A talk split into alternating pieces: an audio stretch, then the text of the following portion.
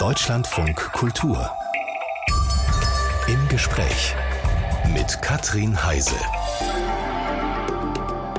Und die wünscht einen schönen guten Morgen. In den nächsten zwei Stunden wollen wir über Corona reden. Und jetzt höre ich sie schon zu Hause leise stöhnen und denken, was ist doch vorbei? Was wollen die denn jetzt noch darüber reden? Dann sage ich, ja, klar, die Pandemie ist vorbei.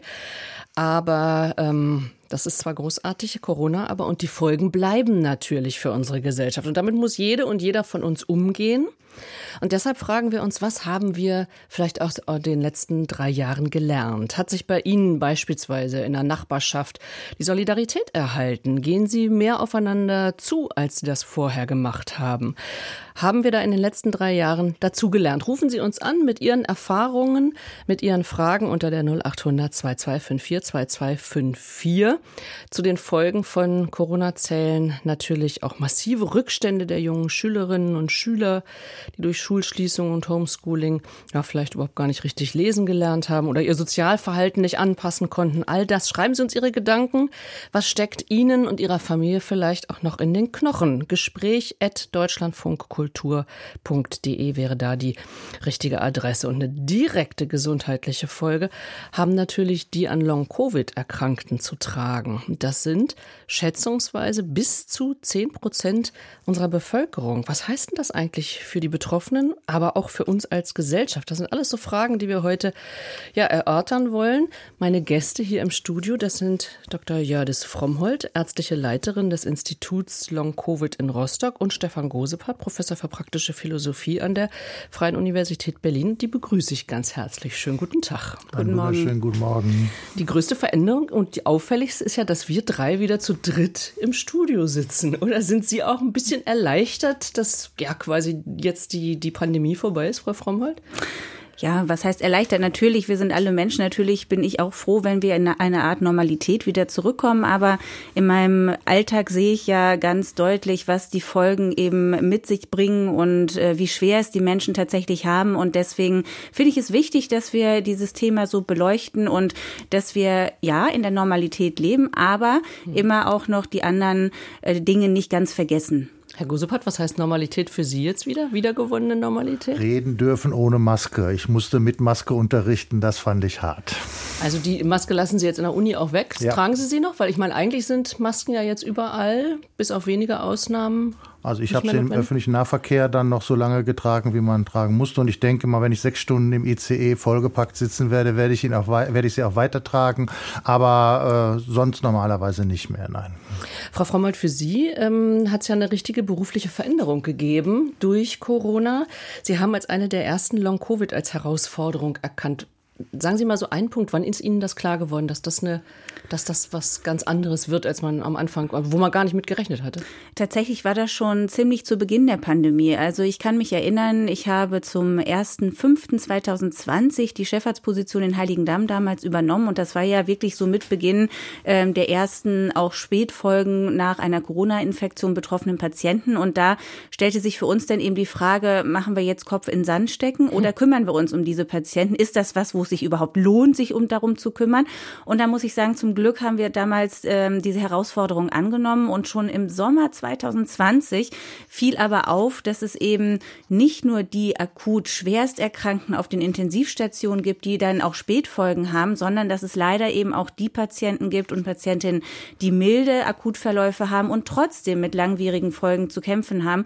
Und seit ja, Sommer 2020 ähm, engagiere ich mich für die Aufklärung und natürlich auch für die Möglichkeiten der Behandlung und Versorgung von äh, Long-Covid-Patienten.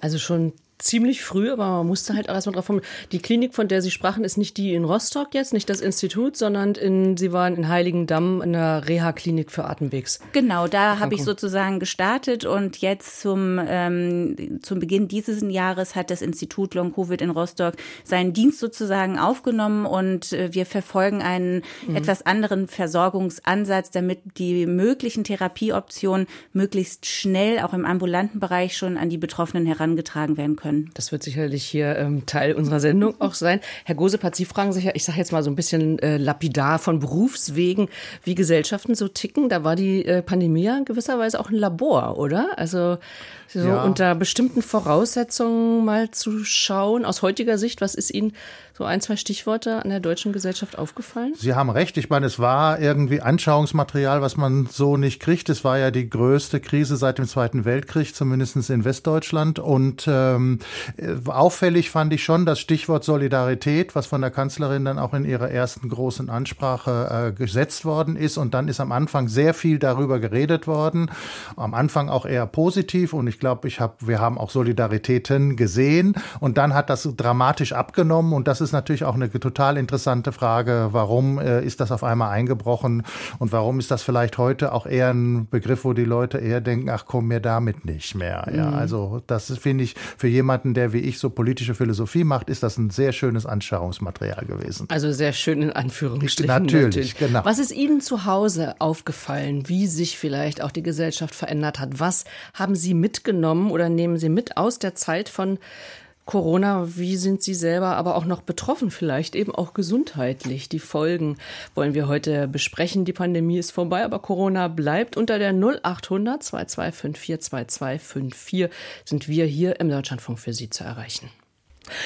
Im Januar 2020 gab es die erste Corona-Infektion oder wurde die erste Corona-Infektion in Deutschland bekannt. Jetzt drei Jahre später sind rund 38 Millionen Infektionen registriert, etwa 64 Millionen Deutsche per Impfung grundimmunisiert. Aber auch mehr als 164.000 Infizierte sind an oder mit Corona verstorben.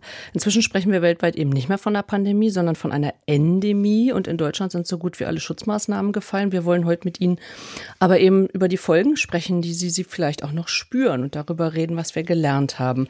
Bei mir ist, haben wir eben schon gehört, Jördis Frommholt, Fachärztin für Innere Medizin und Lungenheilkunde. Jetzt nochmal so verständnishalber. Äh, Endemie bedeutet das im Falle von Covid äh, was genau?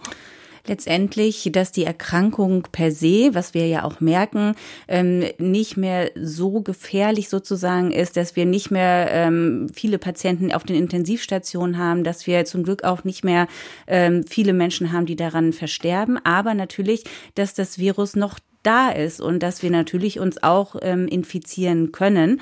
Ähm, wichtig ist, dass die Infektionen, die Akutinfektionen dann häufig eben milder ablaufen. Mhm. Und wir dürfen aber nicht vergessen, auch milde Infektionen bedürfen einer Ausheilung und brauchen Rekonvaleszenzzeit. Und da fällt uns immer wieder auf, dass viele Menschen mittlerweile auch ähm, bagatellisieren und sagen, ach, ich habe da nur ein bisschen Schnupfen oder ich habe ja nur ein bisschen Fieber. Ich bleib vielleicht auch zu Hause, aber ich mache im Homeoffice trotzdem noch meine Arbeit. Und da ist wirklich ähm, Gefahr im Vollzug sozusagen, weil wir brauchen, wie bei jeder anderen Infektionserkrankung auch, diese Rekonvaleszenzphase, diese Phase zur Erholung, dass der Körper eben auch mit diesem Virus fertig werden kann. Und ähm, sonst steigen eben auch Risiko oder das Risiko für sozusagen eine verschleppten ähm, Infektion und für Spätfolgen. Und da liegt jetzt gerade so ein bisschen auch der Kasus mhm. Knacktus, wo ich immer wieder darauf hinweise, bitte in der Akutphase sich wirklich auch die Zeit lassen, um zu gesunden und damit es nicht hinten raus schwieriger wird. Und da sprechen wir über die Akutphase, also über und noch nicht über Long Covid. Also Sie waren, haben wir ja vorhin auch schon gesagt, Chefärztin der Abteilung Atemwegserkrankung in der ähm, Median Reha Klinik Heiligendamm und haben dann jetzt im Oktober 22 Deutschlands erste Long Covid Station, also Long Covid Institut in Rostock eröffnet. Jetzt sind Sie dessen ärztliche Leiterin. In einem Buch haben Sie Long Covid als Volkskrankheit bezeichnet. Ja, leider ist es so, wenn wir uns überlegen, wir haben ähm, auch jetzt laut äh, neuesten Studien 10 Prozent oder diese Zahl 10 Prozent der Infizierten mit Spätfolgen hat sich tatsächlich so bestätigt. Wir haben eben schon gehört, das würde bedeuten, dass wir Millionen von betroffene Patienten und Patientinnen haben, auch im jungen Alter und auch im arbeitsfähigen und arbeitswilligen Alter, die aber im schlimmsten Fall durch ihre Erkrankung eben auch drohen, erwerbsunfähig zu werden. Und da ist es extrem wichtig, selbst wenn wir noch keine Heil Heilung, keine äh, Pille haben, die jetzt zack die Symptome alle wieder mhm. wegmacht. Aber wir haben trotzdem Möglichkeiten, über verschiedene Module, über verschiedene Ansatzpunkte diesem Patienten eine Symptomlinderung und eine Verbesserung zu bescheren. Und diese Information, dieses Wissen muss in meinen Augen möglichst früh an die Erkrankten herangetragen werden. Und ich habe in der, in meiner damaligen Klinik Patienten häufig erst gesehen, nachdem sie schon äh, seit Monaten an Long-Covid gelitten haben. Und das ähm, schien mir viel zu spät. Und dementsprechend haben wir das Institut Long-Covid äh, in Rostock gegründet als Modellprojekt.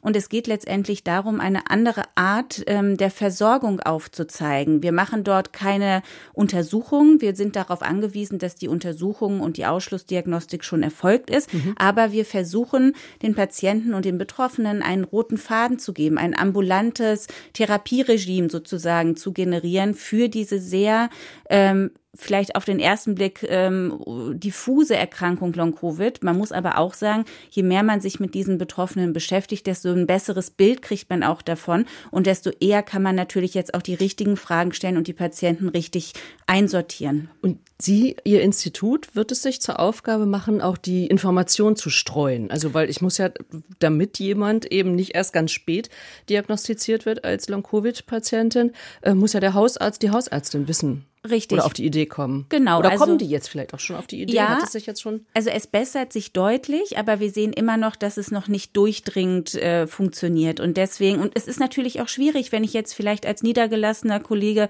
ähm, nur eine Handvoll Long-Covid-Patienten gesehen habe, dann fehlt natürlich auch irgendwo die Erfahrung im Umgang mit diesem ähm, Patienten.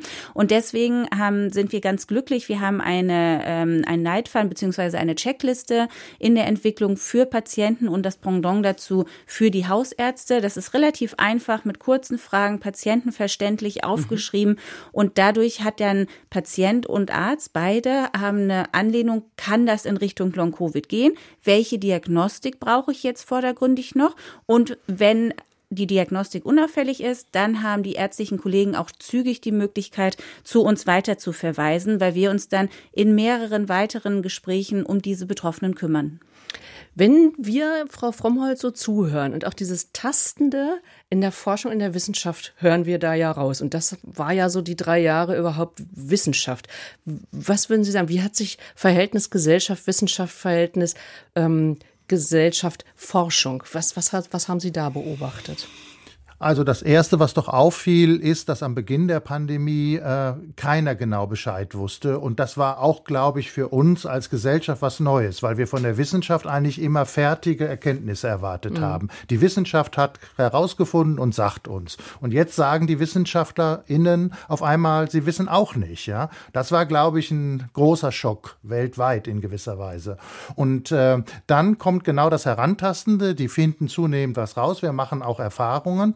Und dann gibt's natürlich, gab es natürlich diese kontroverse Situation, dass die Politik sich auf die Wissenschaft verlassen musste, als sie die Maßnahmen beschlossen hat. Dann stellt sich raus, diese ähm, Erkenntnisse waren Fehler, also fehleranfällig, wie alle Erkenntnisse mhm. fehleranfällig sind. Und dann hat es extrem starke Reaktionen gegeben darauf. Und damit ist die Wissenschaft insgesamt unter Beschuss gekommen. Insgesamt muss man doch sagen, wiederum finde ich zur Ehrenrettung der Wissenschaft, äh, letztendlich sind die Maßnahmen, also insbesondere insbesondere natürlich die Impfung auch aus der Wissenschaft und zwar auch sogar aus der universitären Wissenschaft äh, entwickelt worden und haben doch durchschlagenden Erfolg gezeitigt. Ohne die Wissenschaft wären wir heute nicht da, wo wir sind. Ähm, trotzdem muss man natürlich sehen, es ist auch ein, äh, ein sich tastender, also Trial and Error ist das Verfahren. Man muss Sachen ausprobieren und stellt dann fest, äh, ob sie funktionieren oder nicht. Und daran müssen wir uns als Bevölkerung, die wir jetzt zum Beispiel, wie ich auch gerne möchte, dass meine Ärztin sofort weiß, wie ich zu behandeln bin, und dann natürlich zunächst mal etwas irritiert bin, wenn die sagt, das müssen wir auch ja. erstmal probieren. Aber damit müssen wir, glaube ich, leben lernen. Wie haben Sie das erlebt, Frau Frommholt? Weil genau so gehen Sie ja vor und Sie sitzen dann der Patientin, dem Patienten gegenüber oder auch äh, uns Medien? Ja, also man muss vor allem, glaube ich, damit ehrlich sein. Und ähm, ich habe das immer so gehalten, was wir eben auch gehört haben. Ich kann mich nicht hinstellen und sagen, ja, ich habe für alles das Patentrezept, sondern ich denke, die und die Möglichkeit für das und das Problem gäbe es jetzt aus der Erfahrung heraus. Und ich würde das aufgrund bestimmter Gründe anwenden. Und man muss natürlich, wie gesagt, auch eine, eine Sicherheit da ähm, vermitteln, dass man das, was man tut, dass man da eine Erfahrung drin hat. Und ähm, was ich aber auch ähm, immer wieder höre von Patienten, und das ist eben auch, was wir eben gerade gehört haben, Forschung und Wissenschaft braucht eben auch Zeit und mhm. eine Evidenz zu generieren und braucht gute Studien, die aber auch nicht in einem Jahr gemacht sind, sondern die einfach, da müssen wir uns eben dran gewöhnen, dass das so lange braucht. Und es ist ähm, nicht sinnvoll, ähm, zum Beispiel auch von dem von ärztlichen Kollegen zu fordern, ja, man muss jetzt einfach mal ein bisschen mutig sein und muss einfach mal auch Medikamente äh, einfach so mal einsetzen, weil wir haben ja immer noch einen hippokratischen Eid und wir müssen sehr genau abwägen, was ja, was nein und wir wollen ja in, auch in, in aller, also wir wollen unseren Patienten ja nicht schaden, sondern wir wollen ja helfen und da muss man wirklich gut abwägen und das hat häufig mit mutig sein nicht zu tun. Das ist manchmal so ein bisschen so eine Schwelle, die, die ein mhm. bisschen schwierig ist. Also wir merken schon auf verschiedenen Ebenen, ähm, haben wir aus den drei Jahren auch gelernt und haben auf jeden Fall unsere Erfahrungen gemacht. Unter der 0800 2254 2254 können Sie, unsere Hörerinnen und Hörer, Ihre Erfahrungen und auch Ihre Fragen mit uns teilen. Und das tut jetzt Ann-Christine Kruppke. Ich begrüße Sie ganz herzlich. Schönen guten Morgen.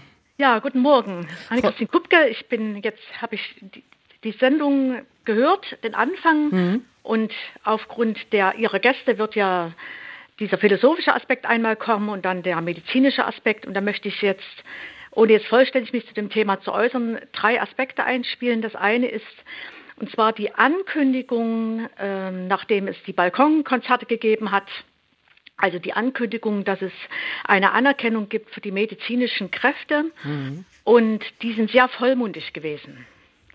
Und ich glaube, die konnten dann diese Träger von sozialen Einrichtungen nicht in dem Maße dann verwirklichen, wie das dann, wie die Erwartungen dann durch diese Ankündigungen äh, sozusagen aufgewacht sind. Also das ist der eine Aspekt, also dass man äh, sehr sorgfältig überlegen muss, äh, was kann man für Versprechungen machen, die man dann am Ende vielleicht vielleicht nicht halten kann. Das Zweite ist, ich an, anknüpfend an den Philosophieprofessor möchte ich sagen, ich habe mir jetzt, Entschuldigung, den, den, Namen nicht gemerkt. Herr Gosepart. Ähm, waren ja Ankündigungen gewesen, die sehr felsenfest durch die Wissenschaft äh, gekommen waren. Also ich ein, erinnere mich noch, äh, Herbst äh, 2021 wurde gesagt, wer also sich da nicht impfen lässt bis März 2022, der wird wahrscheinlich sterben. Das ist also dann von höchster Stelle gekommen und also mit einer sehr großen Sicherheit wurde dann gesagt, die Impfung, die schützt vor Übertragung das hat sich ja dann als nicht äh, so gültig erwiesen, wie man mit, mit welcher Sicherheit das vorgetragen worden ist. Oder sie schützt vor schweren Verläufen. Mhm. Was hat das mit das, Ihnen gemacht, wenn Sie also so sagen, dass also diese, Sie schildern ja aus einem bestimmten Grund genau solche Gedanken? Also, also gerade so wissenschaftliche Sicherheit vermittelt und dann doch nicht. Hat Sie das verunsichert oder was hat das mit Ihnen gemacht? Äh, also ich habe noch nie so viel, ich bin Seelsorgerin und Pfarrerin und habe noch nie so viele Gespräche geführt mit Mitarbeitenden, Mitarbeitenden in medizinischen, sozialen Einrichtungen. Und ich muss sagen, diese Kopplung zwischen ähm, dieser äh, schon einer Panikmache, so muss man es schon sagen, und der sogenannten einrichtungsbezogenen Impfpflicht, die zum Ende des Jahres ausgelaufen ist, hat dazu geführt, dass sich doch ein ganzer Schwung von Mitarbeitenden dann gegen ihre Überzeugung, gegen ihre persönliche Überzeugung ihres Körpers haben impfen lassen. Und da habe ich begriffen, wie wichtig es ist, dieses Grundrecht auf Unversehrtheit des Körpers. Mhm. Also das ist ganz problematisch gewesen, dass Menschen a also gegen ihre eigene Überzeugung dann dieser Impfung zugestimmt. Es hat ja einen großen gesellschaftlichen Druck gegeben. Es hat ja ganz stark das Narrativ gegeben, nur wer sich impfen lässt, ist solidarisch. Darunter haben Menschen gelitten, die sich nicht ja. impfen wollten ähm, die dann das Gefühl hatten, ich arbeite hier unter, mit Maske, mit Schutzkittel in diesen Einrichtungen. Ich bin jetzt wohl unsolidarisch, wenn ich mich nicht impfen lasse. Ja, ganz, ganz spannend finde ich auch dieser Aspekt der Solidarität, Herr Gosepatz. Sie hatten das eben schon angesprochen, ähm, den auch so zu verknüpfen mit so einer Erwartungshaltung. Genau, ja, ich meine. Ich möchte noch ein was sagen, bitte. Ach so, ich dachte, weil ja. geht der. Noch ein, ein Punkt, der unbedingt besprochen werden muss. Bitte? Ich muss sagen, ich auf die Liste? Äh, dass bin ich noch in der Leitung? Ja, Sie sind in der Leitung. Und zwar Sendung. dieser Aspekt der ähm, Impfnebenfolgen und mhm. Impfreaktionen. Also ich sehe, dass ich höre, bin Deutschlandfunkhörerin, muss aber sagen, dass eigentlich fast nur der MDA dieses Thema der Impfreaktion und der Impfnebenfolgen okay. regelmäßig in ihrem Programm aufgenommen haben. Einmal in dem Kekules Corona-Kompass, aber auch in der Gesundheitsumschau. Und ansonsten wird dieses Thema von Impfnebenfolgen wird in meinen Augen, in meiner Wahrnehmung kommt das viel zu kurz. So, Frau Krupp, Also die Frage jetzt, auch der medizinischen Behandlung. Ja, genau. Wo so. können sich Menschen hinwenden? Frau Frommholt meldet sich schon. Deswegen würde ich jetzt gerne, weil wir ja viele Hörerinnen und Hörerinnen in der Leitung okay. haben, wir haben jetzt drei Punkte von Ihnen, die wir jetzt so ein bisschen ansprechen wollen. Frau Frommholt wollte jetzt direkt auf die Impf ja, also wenn ich darf, da kann ich gleich einhaken. Hallo Frau Krupke. Wir ja. sehen hier gerade auch noch, ist, äh, das Thema Postwag ist ein, äh, großes Problem und es kommen hier auch noch weitere Fragen dazu hinein. Es ist ähm, immer so, dass wir bei uns im Institut, und das ist auch meine Einrichtung, uns auch immer mit den Postwag-Patienten befassen und wir werden auch die, ähm, die Beschrift und die Nomenklatur so ändern. Ich weiß, dass das ein, ein Riesenproblem ist und dass wir aber selbst auch wenn wir keine Heilung für diese Betroffenen haben, auch doch trotzdem, weil die Symptome sich zum Teil ähneln, äh, wie bei den Long-Covid-Patienten, durchaus für diese Patienten auch Hilfestellungen und Symptomlinderung bieten können. Und deswegen ist es für mich immer ein großes Anliegen, dass wir ähm, beide Gruppen sozusagen ansprechen und auch, dass die Postvac-Patienten in keinem Fall unter den Tisch fallen. Sie haben recht, das ist leider ähm, häufig noch so und ich sehe viele Patienten, die auch keine Anlaufstellen finden. Aber ich glaube, es ist eben trotzdem darum umso wichtiger, dass wir auch sagen, es gibt nicht nur die Long-Covid-Patienten, die zum Beispiel jetzt in Rostock im Institut behandelt werden, sondern auch die Post-Vac-Patienten und auch Patienten anderer postinfektiöser Syndrome und MECFS-Patienten. Deswegen, weil Sie es gerade ansprechen, nehmen wir auch gleich die Hörerinnen hier ähm, auf äh, die Leitung Marion Lühr hatte sich zu dem zu den Folgen oder möchte sich gerne zu den Folgen eben auch gerade von Impfungen äußern, Frau Lühr. Ja, vielen Dank, dass ich hier zu Wort kommen darf. Wir sind selbst betroffen. Unser 20-jähriger Sohn leidet äh, seit der einmaligen Impfung mit Johnson Johnson an dem Postwachs-Syndrom. Wie äußert sich Und, das? Ähm, also er hatte äh, Kopfschmerzen, die nicht behandelbar waren mit keinem Medikament und die so massiv waren, äh, äh dass er also wirklich schreckliche Schmerzen hatte, äh, eine ganz starke Fatigue. Er ist 20 und fühlt sich, als hätte er einen Körper von einem 90-Jährigen. Äh, ganz große Schwäche. Es ist seit dem Jahr so, dass er nicht mehr zur Schule gehen kann, mittlerweile von zu Hause, vom Sofa aus das Fernabitur macht. Und äh, was für uns so massiv belastend war und ist, äh, man bekommt keinerlei finanzielle Unterstützung. Also irgendwann haben wir durch eigene Recherche in Erfahrung gebracht, dass es hilfreich sein kann, diese U-Boot-Therapie zu machen. Das haben wir versucht. Und dann haben wir auch eine zweimalige Blutwäsche machen lassen und das hat geholfen. Ja. Aber auf den Kosten blieben wir komplett sitzen und auch die Tatsache, dass er nicht mehr schulfähig ist oder jetzt äh, das mhm. Fernabitur bezahlt werden muss, man bleibt völlig alleine damit. Der Antrag auf Impfschaden ist seit einem Jahr unbeantwortet und das ist ein politischer Skandal. Frau Frommold, können Sie, ja. äh, haben Sie da Erfahrung? Also U-Boot-Therapie? Ja, ähm, ich nehme an, äh, Sie, Sie sprechen, genau, Sie sprechen von der hyperbaren Sauerstofftherapie. Also Frau Lühr, ähm, wie Sie das schildern, ist ja Ihr Sohn ein ganz, ganz typisches Beispiel für, ein, für ja. einen Postvac-Patienten, von denen wir viele, viele, viele bei uns im Institut leider sehen. Natürlich, ja. weil wir auch eine der Ansprechstellen sind und sich da natürlich dann auch die Patienten häufen sozusagen. Aber Dementsprechend kann ich das, glaube ich, ganz gut einschätzen, dass es jetzt mhm. eine relativ typische Situation ist, die Sie haben. Und leider ist es auch so, ähm, wie Sie sagen, dass, dass die Patienten, dass sie keinen roten Faden bekommen, ne? dass ja. sie nicht geleitet genau. werden, dass sie von selber gucken müssen, welche Therapieoptionen, die häufig sehr teuer sind. Und man, jetzt hat es genau. bei ihm geholfen, zum Glück, ne? Aber ja. es kann ja durchaus auch sein, dass es bei dem einen oder anderen auch, auch nicht zu einer Besserung führt. Und da ist es eben ganz wichtig, dass wir Patienten an die Hand nehmen, nehmen, wirklich im, im wahrsten Sinne des Wortes und zu gucken, welche Optionen haben wir denn vielleicht noch? Was kann man auch vor so sehr kostspieligen Therapien machen? Ist das überhaupt sinnvoll? Und nicht, also, dass wir nicht den dritten Schritt vor dem ersten machen. Bei Ihnen war es jetzt ja. die einzigste Lösung, aber ich glaube, das ist genau das, wo wir hinschauen müssen und wo wir in Rostock eben auch sagen, das ist genau, genau das ist der Kern der, des Problems und darum müssen wir uns in, äh, müssen wir die Versorgung ähm, umstrukturieren. Äh, was, ja. was mir noch ganz wichtig ist, wo, was Sie auch angesprochen haben, das Problem äh, Schule und ähm, chronisch erkrankte Kinder beziehungsweise Jugendliche oder äh, Ihr Sohn ist ja schon junger Erwachsener.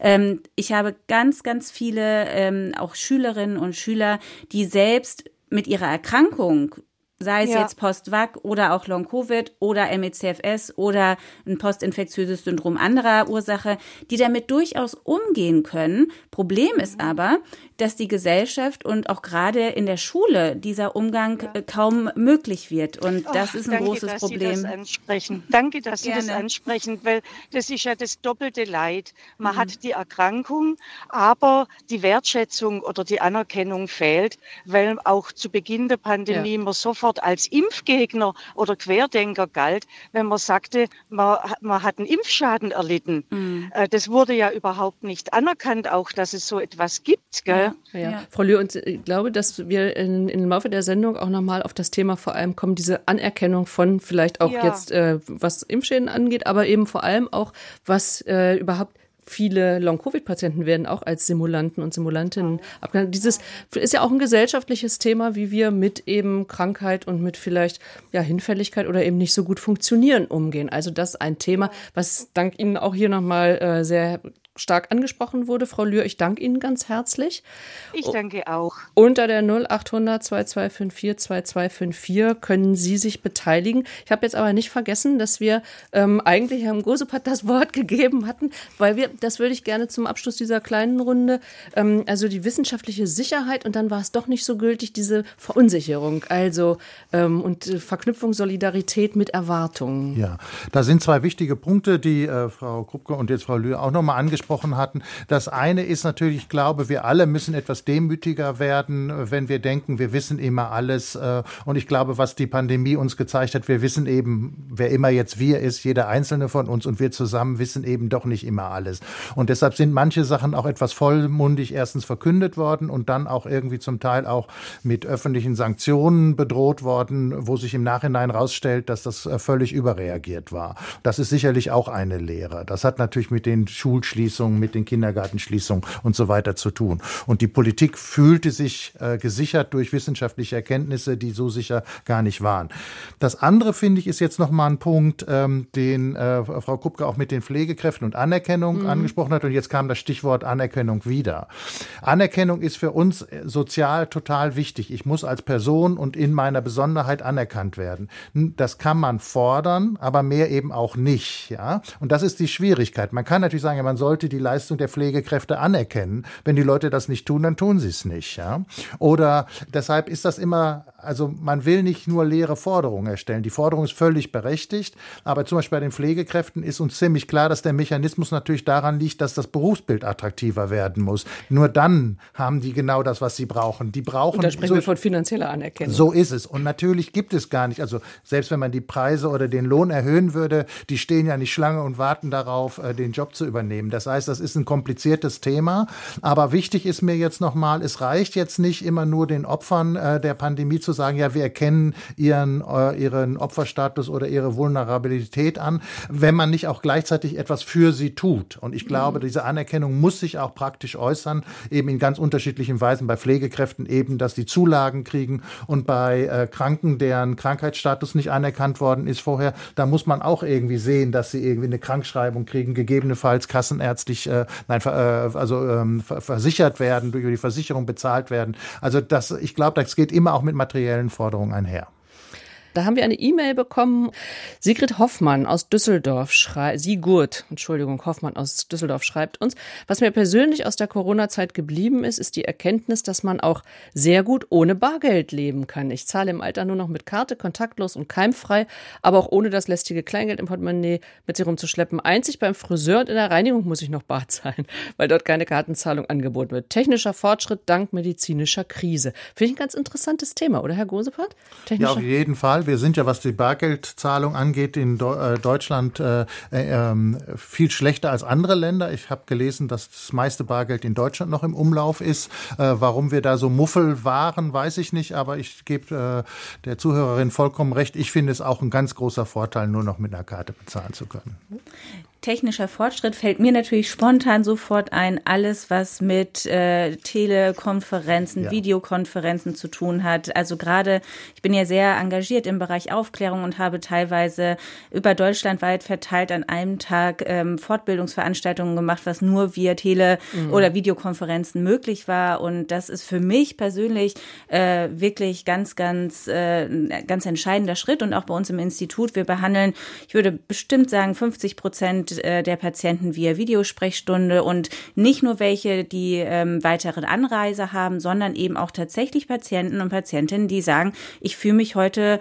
zum eigentlichen Termin äh, nicht so wohl, es geht mir nicht gut, ich habe vielleicht eine Crash-Symptomatik und ich nehme lieber oder sie melden sich dann kurz vorher, kriegen einen Code für die Videosprechstunde und das ist völlig flexibel und das ist für mich persönlich ein ganz, ganz wichtiger Fortschritt. Also das ist jetzt nicht irgendwie die zweitbeste Wahl, per Nein. sondern tatsächlich. Um, ja, also das ist wirklich, ähm, wir können sozusagen dann direkt auch auf die Patienten eingehen und sagen, na ja, mhm. wenn es mir jetzt heute, wenn ich mich wirklich nicht in der Lage fühle, auch vielleicht nur eine kurze Strecke mit dem Auto zu fahren, weil ich eben gerade in so einer Crashphase bin, ich aber trotzdem Crashphase heißt also wirklich diese, wo die Symptome sehr sehr stark ausgeprägt sind, wo sozusagen die Fatigue wirklich massiv die Patienten beeinträchtigt, wo manchmal schon Aufstehen aus dem Bett äh, ein Riesenproblem ist, dann können wir natürlich genau ja. über die Möglichkeit der Videosprechstunde diese Patienten auch mitnehmen und trotzdem versorgen. Und das ist für mich ähm, ja ein ganz, ganz äh, großer Fortschritt. Weil auf der anderen Seite, Herr Gosepart, sind wir ja auch alle froh, uns wieder zu sehen. Also ich habe Sie ja auch hier äh, herzlich begrüßt und eben nicht nur per Leitung. Aber beide technische Fortschritte, die wir jetzt äh, gesehen haben, die ja nicht neu waren, die nur jetzt irgendwie massenhaft umgesetzt worden mhm. ist, weil auch Geld in die Hand genommen worden ist und darin investiert worden ist und auch die technischen Leitungen,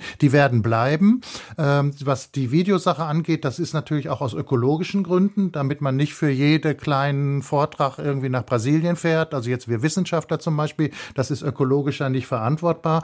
Äh, was aber jetzt die neuesten Untersuchungen, glaube ich, auch in Nature und so weiter gezeigt hat, diese Videokonferenzen funktionieren in der Regel nur dann gut, wenn man sich sowieso schon irgendwie kennt und das Setting kennt. Also wenn man sich kennenlernen soll, funktioniert das nicht. Also auch neue Verhandlungen. Wenn man aber sich unter Kollegen austauschen will, zum Beispiel, funktioniert das wunderbar. Da braucht man äh, das andere nicht. Das kann man tatsächlich mit einer kurzen Videoschalte machen. Mhm. Und ich glaube, in dem Sinne wird das äh, bei uns bleiben und in, im richtigen Maße benutzt ist es, glaube ich, auch gut. Also nehmen wir das mal als positive Folge von Corona. Am Telefon Isabel Duhn. Schönen guten Tag, Frau Duhn. Guten Morgen, mein Name ist Sohn. Dohn, Frau Dohn. Sohn wie Tochter. Ach, Sohn wie Tochter. Gut. Sohn wie Tochter, ja. Also, dann haben wir das schon mal geklärt. Unser Thema heute. Ja, manchmal ist es ein bisschen schwierig. Ähm, ja, ich möchte eigentlich zwei Aspekte einbringen, die mich emotional sehr aufregen, oft in den Diskussionen, die ähm, im Umgang mit der Pandemie geführt worden sind oder geführt werden noch, weil ich denke, wir sind erstmal in einer Situation gewesen, die wir noch nie so hatten. Bei mir kam eine Ausnahmesituation noch oben drauf, also on top. Ich habe 2020 im März ähm, eine Krebsdiagnose bekommen. Mhm bin also mit einer Krebserkrankung in diese Pandemie. Mhm. Mit allem, was dazugehört. Also vier Chemotherapien, eine große Operation und vier Chemotherapien.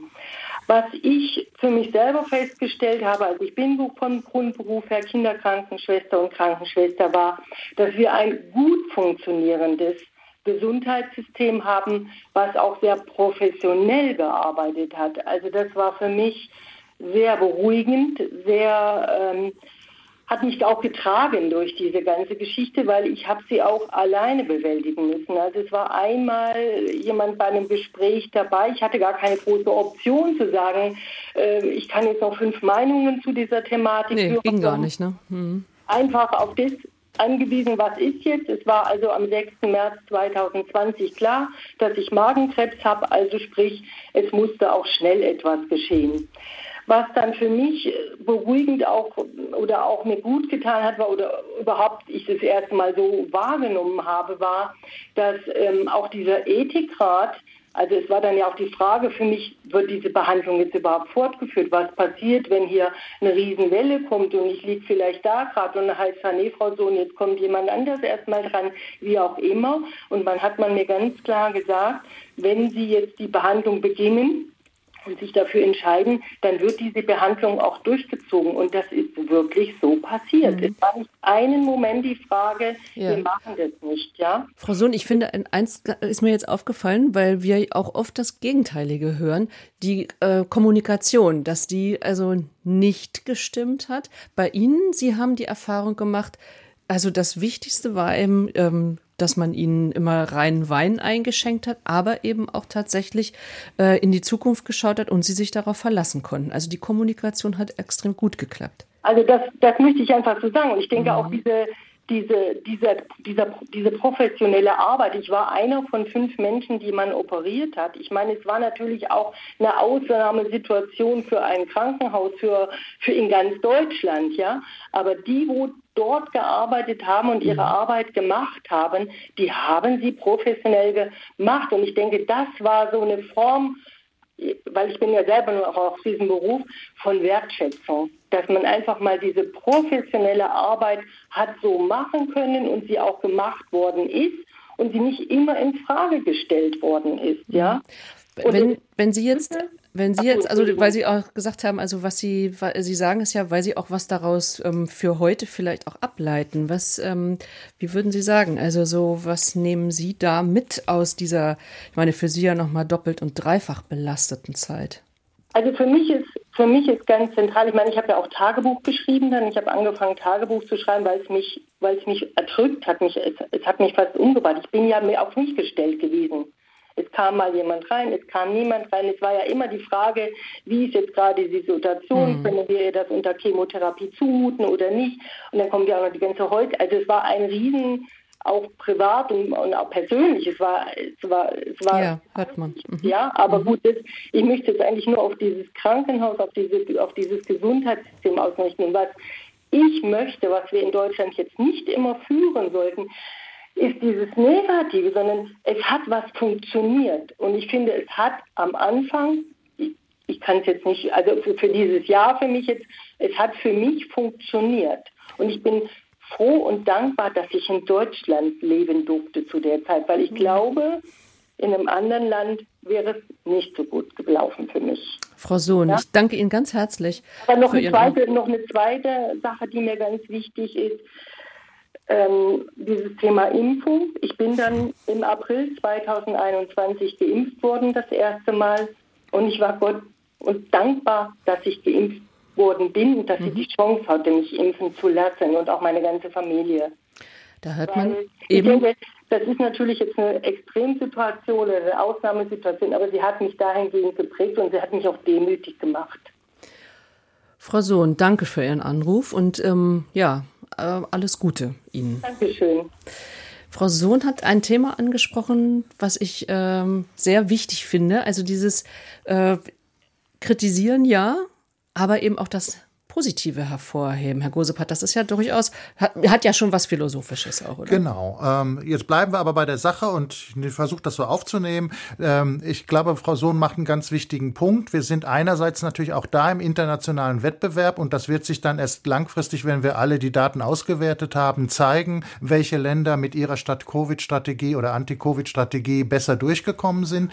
Der erste Eindruck, den wir im Moment haben, ist, dass Deutschland relativ gut damit durchgekommen ist, äh, besser als andere Länder. Und das liegt natürlich ganz klar daran, dass wir einen hohen medizinischen Versorgungsgrad hier haben, dass wir eine gute Infrastruktur haben, die uns auch viel kostet und wo wir auch häufig sagen, muss die so viel kosten? Aber ich glaube, die Antwort jetzt danach, und das ist jetzt gerechtigkeitstheoretisch der wichtige Punkt, ist, ja, die muss so viel kosten, damit sie so gut ist, wie sie jetzt war. Und das heißt natürlich nicht, dass wir uns jetzt zurücklehnen sollen und sagen, alles gut. Nein, im Gegenteil, wir müssen die Anstrengungen verbessern. Da, wo wir gesehen haben, dass die Sachen noch nicht so gut funktioniert haben, ist noch zu verbessern. Das wird uns Geld und Mühe kosten, aber die ist gut, äh, das Geld ist gut angelegt. Sagt hier äh, im Studio Stefan Gosepart. Und ähm, ich habe das Gefühl, Cornelia Damm, unsere Hörerin, würde dem beipflichten. Frau Damm, schönen guten Tag. Ich grüße Sie. Ähm, ich war gerade in Gedanken. Ich habe den letzten Teil jetzt gerade nicht mitgekriegt. Aber Wissenschaft und äh, Forschung ist Ihr Thema. Genau, genau, das ist es. Dankeschön.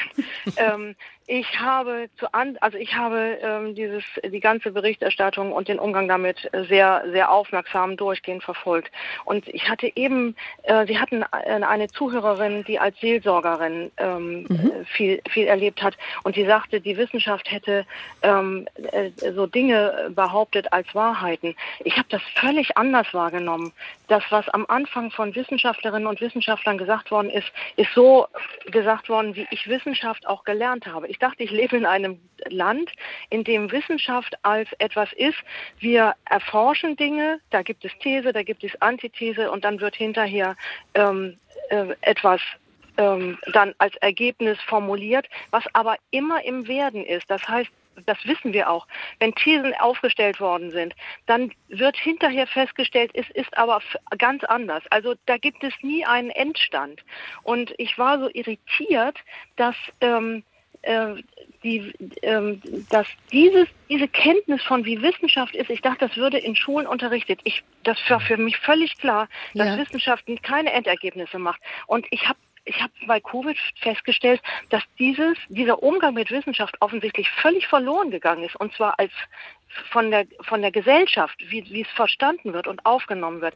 Das hat mich sehr irritiert und eben als die Seelsorgerin äh, das gesagt hat, ich habe das am Anfang nicht wahrgenommen, zumal ja auch Leute, die sich wissenschaftlich geäußert haben, dann ins Kreuzfeuer von, sage ich mal, Meinungsmachenden äh, geraten sind, die, die offensichtlich Lust hatten, Shitstorms draus zu machen. Mhm. Ich habe die wissenschaftlichen Menschen anders verstanden. Frau Frommold nickt hier gerade, vielleicht, Frau ja. Frommold, Ihnen liegt das ja. auch auf der also, Seele. Also, Frau Demm, Sie sprechen mir aus der Seele sozusagen. Ich kann mich noch sehr genau erinnern. Also, ähm, es ist wichtig, dass wir äh, genau das, was Sie sagen, dass wir erkennen, äh, dass Wissenschaft eine äh, Fortbewegung sozusagen ja auch ist und dass ja. nicht alles irgendwo stehen bleibt, sonst müssten wir das Ganze ja nicht machen und wir müssen uns gemeinsam weiterentwickeln. Ich glaube aber, vielleicht kann mein Kompagnon das vielleicht noch ein bisschen besser einschätzen. Ich denke, bei vielen Menschen ist es einfach so, dass wir das gar nicht mehr gewohnt waren, dass das ja. Wissenschaft so wichtig eben auch ist. Ne? Mhm. Und dass wir einfach an irgendeiner Stelle gedacht haben, ja, jeder hat, äh, wenn ich irgendein Problem habe, der gibt sofort die Antwort zu und fertig. Ein und das, Experte, eine Expertin. Genau, und, und dann ist. ist die mhm. Sache erledigt. Und jetzt kommt uns ähm, ja vor Augen, dass wir, dass Wissenschaft eben auch Arbeit ist und dass wir uns darum kümmern müssen und dass wir da kluge Köpfe brauchen, die das weitertragen. Und ja, was Sie sagen mit dem Shitstorm, das ist tatsächlich so, es ist mir selber auch passiert und ähm, da war ich wirklich, äh, ja, da habe ich tatsächlich im Sommer 2020 war das, habe ich gedacht, machst du jetzt hier weiter mit der Aufklärung oder lässt man das lieber sein und sagt da nichts mehr zu? Ich habe mich dann ähm, dafür entschieden, weiterzumachen, aber das war für mich eine völlig neue Situation als Ärztin. Man ist eigentlich darauf gepolt, den Menschen zu helfen, was äh, die Forschung voranzubringen und so weiter. Und auf einmal äh, sich einer anderen Situation gegenüber zu sehen, also das kann ich sehr, sehr gut nachvollziehen. Und dann darf ich dazu sagen, ich habe das auch in der Berichterstattung verfolgt, dass das Menschen passiert ist, auch ärztlichen. Mhm. Wahrscheinlich habe ich auch einen Bericht zu Ihnen gesehen. Und ich dachte nur, ich habe total viel Respekt, dass Sie da durchgehalten haben, weil das, was ich kenne das selber nicht in dem Ausmaß.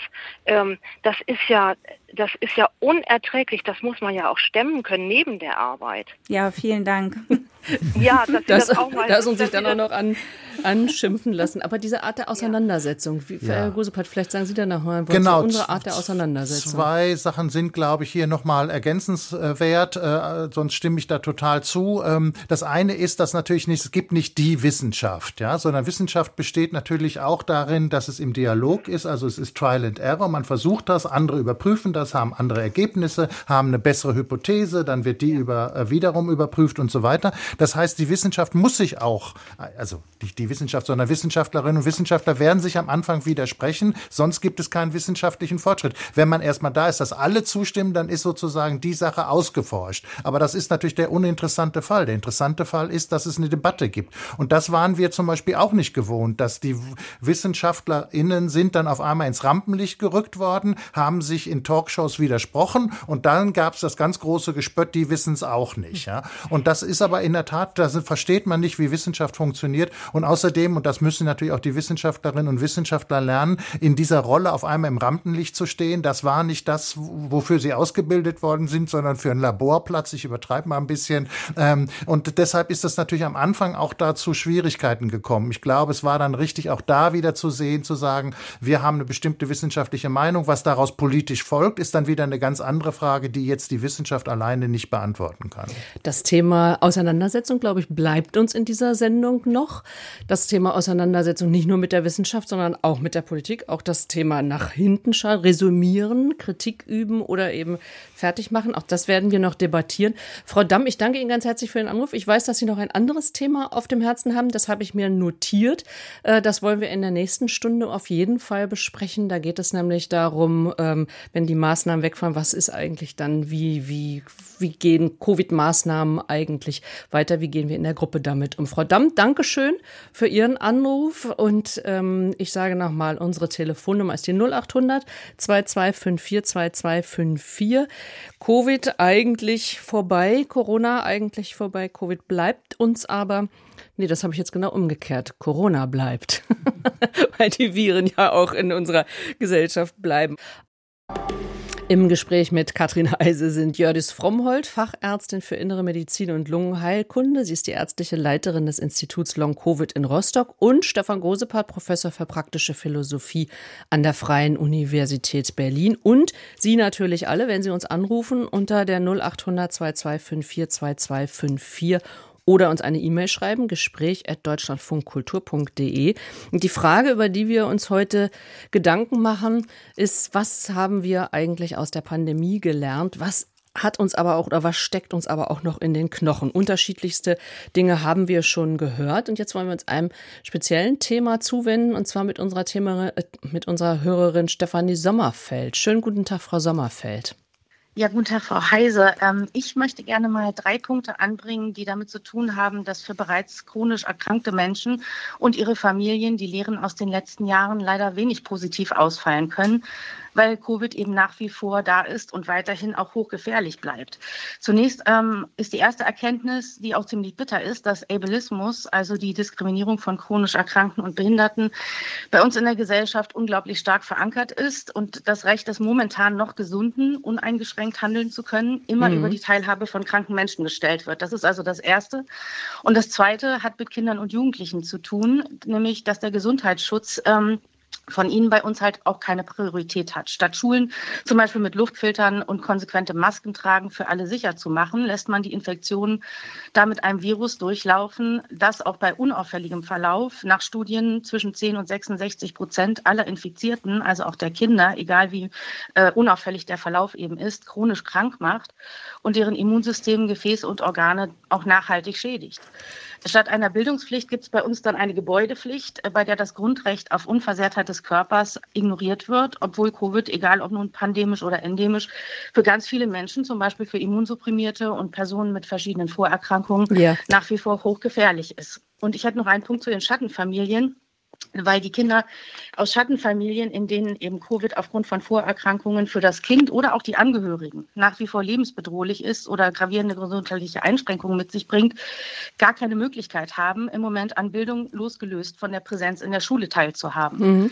Ähm, sie können also nur die Schulpflicht erfüllen in dem Gebäude und, und können es nicht tun, ohne dabei ihr eigenes Leben oder das ihrer Familien zu gefährden. Und deshalb brauchen wir eben ganz dringend mehr Distanz, also aus, der, den Ausbau des Distanzunterrichts ähm, und der Online-Beschulung. Online-Schulen gibt es ja bereits und die müssten dringend mal genutzt werden. Frau Sommerfeld, Sie haben viele Punkte jetzt angeführt. Ich hoffe, ich habe, äh, weil Sie sehr schnell gesprochen haben, das so ein ja. bisschen rausgefiltert.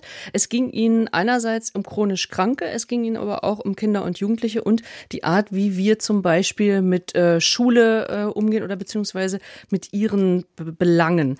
Chronisch kranke Schattenfamilien. Wir versuchen das abzuarbeiten so, äh, Sie bleiben ja in der Leitung. Ähm, mich interessiert vor allem jetzt vielleicht am Anfang gleich äh, der Umgang chronisch Kranke. Also eigentlich dieser, die, die, unsere, unser Maßstab ist immer äh, gesund sein. So, Frau Frommholz, Sie haben ja jetzt auch gerade eigentlich schon mehrfach angesprochen, ähm, aus dieser Pandemie gehen viele als chronisch Kranke heraus. Und wenn sie nicht chronisch krank sind, dann müssen wir überhaupt vielleicht mal lernen, mit Krankheit, mit ähm, Einschränkung anders umzugehen. Auf jeden Fall. Und genau das war ja auch die Intention, die wir verfolgen mit der Gründung des Instituts für Long-Covid. Letztendlich, ja, es ist jetzt im Moment auf ein Krankheitsbild beschränkt, beziehungsweise ein bisschen schon ja auch ausgeweitet auf ein, zwei andere. Aber dieses System dahinter ist natürlich etwas, was sich letztendlich auf alle chronischen Erkrankungen ausweiten lässt. Es ist eben wichtig, dass wir als Gesellschaft lernen, ein chronisch kranker Mensch braucht lange Zeit Betreuung und auch ähm, Unterstützung, die, wo es eben nicht reicht, dass man vielleicht nur zu dem einen oder anderen Facharzt geht, die Untersuchungen macht und dann sich selbst überlassen bleibt. Und ähm, ich glaube, das ist ein, ein ganz, ja, auch ein Punkt, wo wir jetzt auch wachgerüttelt werden und wo wir aus dieser Situation lernen können. Das ist praktisch wie eine Blaupause für, für unsere Versorgungslandschaft.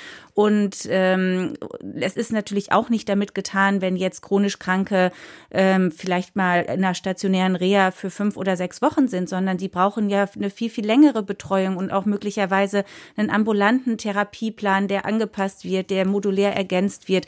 Und ähm, das ist was, wovon wir auf jeden Fall lernen können und wo wir tun nichts Gutes daran tun, das auch zu machen. Haben Sie denn das Gefühl, dass gelernt wird oder sind, bohren also, Sie da jetzt immer dickere Bretter sozusagen? Ich, ich glaube, ich bohre im Moment sehr viele dicke Bretter, ähm, aber wenn man nicht dran bleibt, passiert eben auch nichts. Und ähm, ich sehe ja durchaus, dass wir Erfolg mit diesem Vorgehen haben, dass die Patienten sich gut aufgenommen fühlen und dass ich dementsprechend auch ähm, ja optimistisch bin, dass wir das jetzt anpacken müssen und irgendwer muss eben voranschreiten und dann auch solche Möglichkeiten in der Versorgung aufzeigen. Mhm. Herr Gosepat, wie beobachten Sie das? Also also ich nehme den Ball gerne auf, den Frau Frommholt äh, hier jetzt äh, ausgespielt hat, nämlich in der Hinsicht zu sagen, das ist jetzt an dem Beispiel in gewisser Weise das Naheliegende von Corona bzw. Covid, aber das ist natürlich ein allgemeineres Phänomen. Und äh, die äh, Frau Sommerfeld hat ja mit Recht schon gesagt, das ist eine Diskriminierung, äh, das ist moralisch unzulässig, wir dürfen Menschen nicht diskriminieren, wir tun es de facto,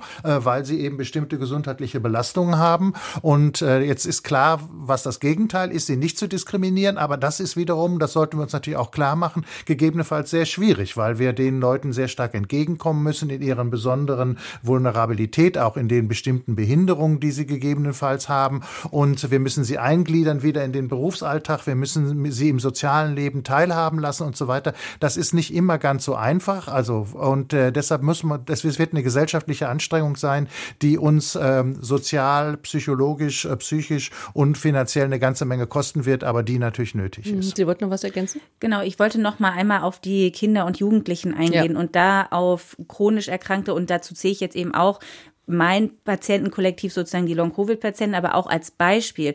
Ich hatte es eben schon angedeutet. Ich, wir haben ganz häufig Probleme, dass die Kinder und Jugendlichen möglicherweise durchaus schon gut mit ihrer Erkrankung umgehen können, aber dass gerade im schulischen Alltag sie häufig äh, hinten überfallen und es sich äh, viel zu einfach gemacht wird. Und auch da müssen wir flexiblere Möglichkeiten denken und äh, möglicherweise ja auch, klar, die Digitalisierung mehr nutzen, flexibleren Umgang auch mit den Lehrinhalten und vor allem Aufklärung der äh, zuständigen ähm, Lehrerinnen und Lehrer und der Bildungsverantwortlichen.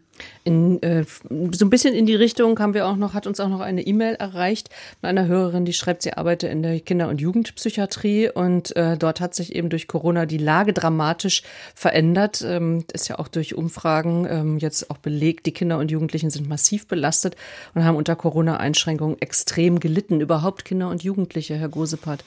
Ja, ähm, da ist ein bestimmtes Segment der Gesellschaft. Oder junge Erwachsene. Ja, besonders betroffen äh, gewesen und äh, die sind insgesamt als Generation, wenn man das eine Generation nennen will, nicht gut aus der äh, Krise herausgekommen. Und das ist uns ziemlich unklar, wie wir das wieder gut machen können. Das ist das Problem. Also das ist jetzt ähm, nicht so einfach, dass man jetzt, ich meine, ich finde es richtig zu sagen, die Schulen sollten technisch besser ausgestattet werden, was äh, Frau Sommerfeld gesagt hat. Und wir wissen, das Drama um die Schulen, die Sachen, die technischen Geräte liegen im Keller und werden einfach nicht installiert und so weiter. Das Problem da ist gar nicht mal so sehr, dass uns das Geld fehlt, sondern die technische Umsetzung.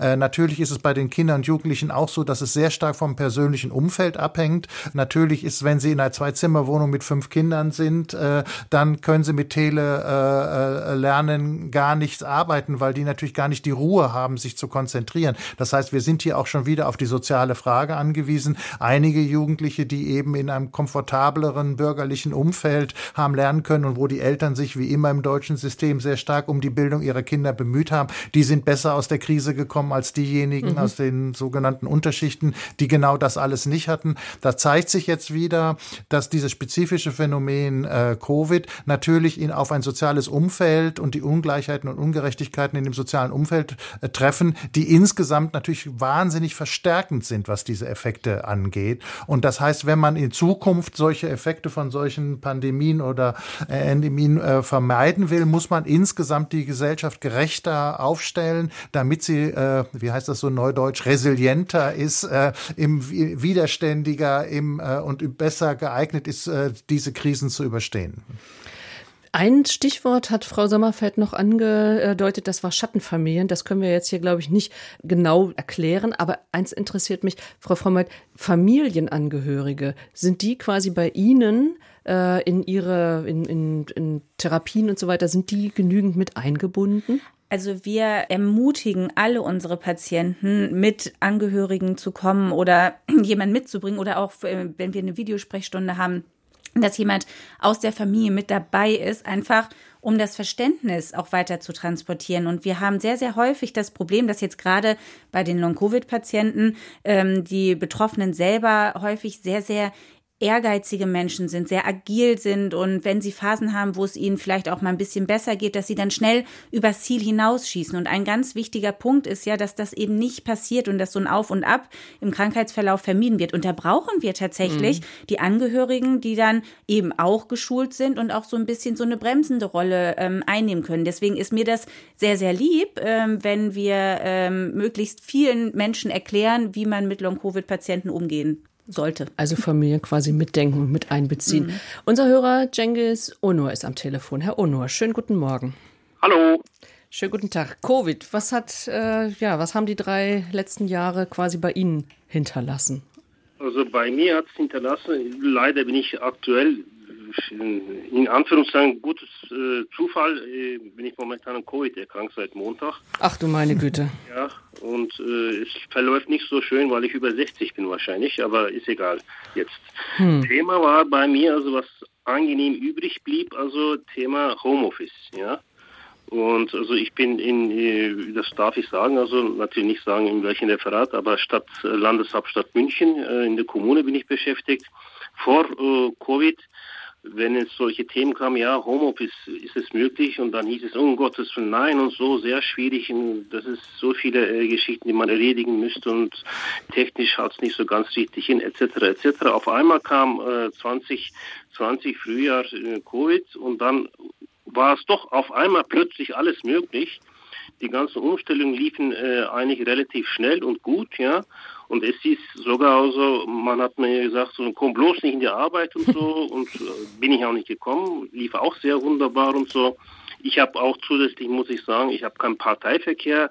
Also äh, vor Covid konnte ich alles also per E-Mail, per Telefon und während dieser ganzen halt äh, Covid-Zeit, also äh, Pandemie-Zeit, konnte ich dann diese neue Techniken benutzen, Webex und Zoom etc. etc.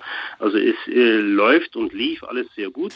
Aber jetzt in letzter Zeit äh, beobachten wir, also mit meinem Kollegen und so generell so eine Tendenz, also mhm. ich weiß nicht, ob es genau äh, für Kommune das zutrifft, dass man so irgendwie zurückrudern will, weil auf einmal kommen so strikte Regeln, ja, also jetzt müssen wir mal schauen, das maximal also drei Tage in der Woche also halt äh, die Leute also dann kommen sollen, aber nur zwei Tage gibt es dann also halt Homeoffice mehr nicht. Nur äh, mit Sondergenehmigung kann man das auf drei Tage ja. halt. Äh, also es wird wieder der Fortschritt quasi zurückgedreht. Herr Gosepat, was beobachten Sie da? Wird der zurückgedreht? Also es gibt natürlich eine gewisse Tendenz. Ähm, also im Prinzip erstmal ist es so tatsächlich, das ist eine große Neuerung äh, in der in der Krise gewesen. Eine, von der wir vielleicht generell sagen wollen, dass es überhaupt die Möglichkeit gibt, ist ein Fortschritt. Fortschritt, äh, endlich. Äh, äh, es gibt natürlich auch Probleme, nämlich die Tatsache, dass man könnte ja in gewisser Weise als Arbeitgeber die Leute auch ins Homeoffice schicken und dann sitzen sie vereinzelt in häufig kleinen Wohnungen, hängt jetzt wieder sehr stark von der sozialen Lage ab, in der sie das machen müssen.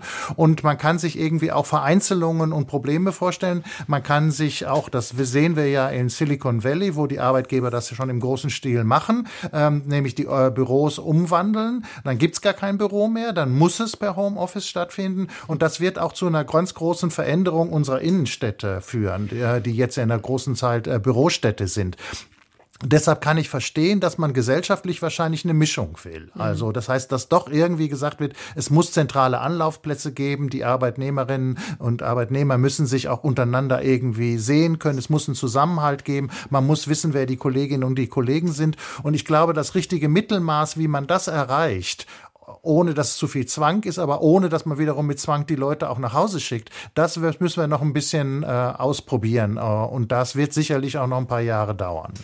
Herr Ohne, ja, also bei mir ist auch zusätzlich kommt es dazu, also dass ich pendele und zwar nicht von irgendwo, sondern äh, von äh, Augsburg nach München. Das ist auch so eine schöne Strecke, ja dass man trotzdem ich in so einem eine Art Gnadenakt Gespräch oder äh, Kommunikation mit der Führung begeben muss. Also warum ich überhaupt also äh, statt zwei Tage, also drei Tage Homeoffice mhm. haben will und so. Das ist wirklich, es nervt ehrlich gesagt. ja, Frau Frommert, Sie wollten noch was ergänzen? Genau, ich würde da äh, gern noch aus, aus medizinischer Sicht sozusagen ergänzen, dass ich es gerade in der Versorgung von unseren Long-Covid- oder Post-Vac-Patienten wirklich extrem hilfreich finde, dass wir auf Homeoffice zurückgreifen können, weil es gibt durchaus Patienten oder Patientinnen, die ähm, arbeitsfähig sind, aber das im Homeoffice nur umsetzen können, weil sie sich da eben auch die Erholungszeiten, die sie brauchen, nehmen können. Das heißt, für uns ist Homeoffice tatsächlich ein Tool, um die Betroffenen möglichst auch wieder in das Berufsleben zu integrieren, was dann wiederum für unsere Gesellschaft insgesamt sehr wertvoll ist, aber natürlich auch die Existenz der einzelnen Betroffenen sichert. Und daher halte ich es für extrem wichtig, dass wir das, dass wir Homeoffice als Option auf jeden Fall uns ähm, lassen, weil es wirklich auch ein Mittel ist, ähm, um sonst möglicherweise erwerbsunfähige Patienten doch wieder in den Arbeitsprozess zu integrieren. Also selbst auch noch als äh, eine Maßnahme der Wiedereingliederung. Ein Wort noch von Herrn Gosepat? Ja, natürlich Mütter mit Kindern zu Hause im Homeoffice, äh, wollen wir noch mal kurz Problem. sagen, ja. ist natürlich eine ganz schöne Belastung. Väter mit Gilt Kindern sicherlich nicht für jeden, aber die Option zu lassen. So. Ja, genau, mhm. das ist es. Ein Wort noch an Herrn Onur, nur weil äh, die Ärztin, Frau Fromm, heute es vorhin schon gesagt hat, Herr Onur, äh, ihre momentane Covid-Erkrankung aber nicht auf die leichte Schulter nehmen, sondern sich auch schon das hier wichtig. zum Wochenende auch noch mal zu Ihnen gesagt. Also gute Genesung wünschen wir. Am Telefon begrüße ich jetzt Sibylle Seifert. Schönen guten Tag, Frau Seifert. Ja, schönen guten Tag. Ich verfolge Sie schon äh, eine ganze Weile und bin inspiriert worden von, es liegt jetzt schon gut eine halbe Stunde zurück, von der Pastorin Frau Krupke ja. und Lühr, die beiden Damen, die sich eben auch, äh, ja, oder ähm, die, die Pastorin, die sich vor allen Dingen auch so ein bisschen den, mit der Gesellschaft, eben auch als Seelsorgerin mhm. auseinandersetzt. Und ähm, das ist auch das, was mich sehr sehr beschäftigt hat äh, während der drei Jahre und jetzt immer noch. Und ich ähm, bin, ich hoffe einfach, dass die Gesellschaft jetzt wieder mehr zusammenrückt, dass ähm, jeder, jede wieder mehr in Eigenverantwortung geht, denn ich denke, dass es uns schon die letzten Jahrzehnte sehr, sehr gut ging und ähm, wir vieles, vieles nicht mehr hinterfragt haben und unsere Vorbilder mhm. in Politik, in ähm, der Wissenschaft, die möchte ich jetzt wirklich auch mal äh, ja, Wissenschaft, es gibt nicht nur eine Wissenschaft. Ich denke, ähm, auch die Wissenschaft muss verschiedene Haltungen, das hatten Sie ja vorhin auch angesprochen, einfach nicht nur abwägen, sondern auch untersuchen und dann ähm, zwar ja auch ein Ergebnis formulieren, ein vorläufiges, und sich nicht irritieren lassen. Die, die, Wissenschaft muss unabhängig sein. Die Wissenschaft hat in den letzten drei Jahren einen Spagat gemacht äh, zwischen Politik und Wirtschaft und wer sein Tun da auch noch ähm, leider äh, ganz, ganz, ähm, ich sag mal, intensiv genutzt hat, ist leider äh, der Journalismus. Und ich bin jetzt also in diesen drei Jahren so dazu gekommen, dass wir als Einzelpersonen wieder mehr zu uns selbst kommen müssen. Wir dürfen, wir müssen alles hinterfragen. Ja. Ähm, auch es kam vorhin ja auch, die Politik hat uns ähm, hat uns versprochen, dass diese auch die gesund, den Gesunden, dass dieser Impfstoff überhaupt keine Nebenwirkungen hat. Das ähm, RKI hat sozusagen die Definition oder die, ja, die, die Beschreibung des ähm, Impfstoffes als, ähm, als erst ähm, ganz sicher dahingestellt, dass wir nicht erkranken. Dann hieß es. es ja. Darüber haben wir ja eben in der, in der vergangenen Stunde auch schon ausführlich gesprochen, über eben. Ne? Ich weiß, ich genau. weiß. Ähm, Deswegen würde ich jetzt vielleicht auf die anderen Punkte eingehen wollen. Also ähm, Sie haben ganz was am Anfang ganz interessant gesagt. Äh, wir, wir sollen als Gesellschaft zusammenrücken, aber eben auch uns auf uns Einzelne konzentrieren. Selbstverantwortung war, glaube ich, auch so ein Stichwort. Diese, äh, die Digitalisierung, das ist Fluch und Segen. Mhm. Ich finde einfach, wir, ähm, wir, wir entfernen uns dadurch voneinander und ich finde es ähm, in, in ähm, ich sag mal, in ähm, in besonderen Situationen, schwierigen Situationen, das ist auch wieder sehr äh, gummihaft äh, zu, ähm, zu beschreiben, aber in Ausnahmesituationen wirklich kann man das nutzen. Aber ich finde gerade für Schüler, wir haben auch noch eine schulpflichtige Tochter, mhm. ähm, ich finde das ganz wichtig, dass gerade die jungen Menschen in dieser turbulenten Situation sich die Gelegenheit haben, sich auszutauschen. Ja. Auch der Unterricht dahingehend neutral gestaltet wird, dass die Kinder und Jugendlichen haben, ähm, Fragen auch zu formulieren und nicht stigmatisiert werden und dass auch äh, Elternhäuser äh, angeleitet wieder werden, in Diskussion zu gehen. Denn es darf nicht mehr nicht so sein, dass man wirklich ausgegrenzt wird, wenn man ähm, äh, nicht nur in Familie, sondern auch Beruf, Freundeskreis. Es ist ja überall Frau so. Seifert, ich habe jetzt, also ich destilliere da jetzt quasi mal raus, vor allem in Diskussion gehen, andere Meinungen zulassen, zuhören und ähm, tatsächlich sich gegenseitig dann in der Unterschiedlichkeit auch akzeptieren. Stichwort Toleranz. Herr Gosepart, Toleranz. Ist das jetzt, ähm, ja, wie würden Sie sagen, wie gehen wir da raus aus diesen drei Jahren? Also zunächst mal muss man doch erstmal feststellen, Politik, das sind doch auch wir. Also wir werden ja in einer Demokratie nicht von anderen beherrscht, sondern wir beherrschen uns selber. Da müssen wir die richtigen Mechanismen nehmen. Jetzt, das tun wir dadurch, dass uns bestimmte Sachen gesetzlich vorgeschrieben werden. Und jetzt kommt die Ebene darunter. Viele Sachen werden uns glücklicherweise nicht vorgeschrieben, aber wir müssen eigenverantwortlich doch so handeln, dass wir die Freiheit der anderen und äh, nicht einschränken und dass wir äh, äh, denen auch nicht äh, schaden. Und das ist eine gewisse Appell an die Eigenverantwortung und gleichzeitig darüber hinaus mhm. müssen wir den anderen auch auf eine bestimmte Weise helfen. Äh, der Großmutter, die im Nachbarwohnung wohnt und sich dann auf einmal in dem Lockdown nicht mehr selber versorgen konnte oder sowas als typische Beispiele. Und an diese Hilfsbereitschaft, die wir ja natürlich jetzt auch bei den Ukraine-Flüchtlingen und so weiter sehen, muss man appellieren. Und deshalb, glaube ich, gibt es zusammen einen bestimmten Zusammenhalt, den wir aus Eigenverantwortung machen müssen. Dieser Zusammenhalt kann uns nicht vorgeschrieben werden und nicht mit staatlichen Mitteln kontrolliert und sanktioniert werden. Das ist, glaube ich, genau das, diese, die mhm. beiden Seiten der Medaille, die wir ins richtige Gleichgewicht bringen müssen. Die Frau Seifert hier auch beschrieben hat. Dankeschön dafür. Wir haben jetzt so eine ganze Reihe an medizinischen Fragen. Martina Weigand zum Beispiel ähm, schreibt uns und würde gerne wissen, ob und welche Risikofaktoren identifiziert wurden, die zu Long-Covid führen könnten. Frau Frommholt. Da fühle ich mich jetzt für zuständig. Das sind Sie auch. ja, also leider ist es so, natürlich äh, sind wir äh, von am Anfang davon ausgegangen, wenn wir einen schweren, akut schweren Verlauf der Covid-19-Erkrankung hatten, dass wir dann auch, sagen wir mal salopp, da länger mit zu tun haben und sich ähm, da auch Folgeschäden oder Spätfolgen einstellen können. Ähm, wir sehen jetzt allerdings auch, dass ähm, doch auch die milden Verläufe ähm, durchaus auch zu Spätfolgen führen, die dann auch erst mit einer gewissen Latenz, also manchmal auch erst ein bis drei Monate nach der Akuterkrankung auftreten. Und da ist es jetzt wichtig herauszuheben, dass wir zwar wissen, dass zum Beispiel Frauen häufiger betroffen sind als Männer, also zu zwei Drittel Frauen, ein Drittel Männer, dass es auch gerade ähm, eben Betroffene sind, die jetzt noch nicht oder die im guten mittleren Alter sind, sagen mhm. wir es mal so, ähm, also auch im arbeitsfähigen Alter. Und es ist aber nicht so, dass wir jetzt sagen, ähm, okay, wenn man die und die Vorerkrankung möglicherweise hat, dann habe ich auf jeden Fall ein viel, viel höheres Risiko, Long-Covid zu kriegen. Das ist so ein bisschen die Schattenseite. Es kann praktisch ähm, jeden treffen, auch mit milden Verlauf. Was aber wichtig ist, häufig ist es so, Long-Covid ist ja ein postinfektiöses Syndrom, also Beschwerden, die nach einer Infektionserkrankung auftreten, was wir auch aus der Vorgeschichte schon kennen.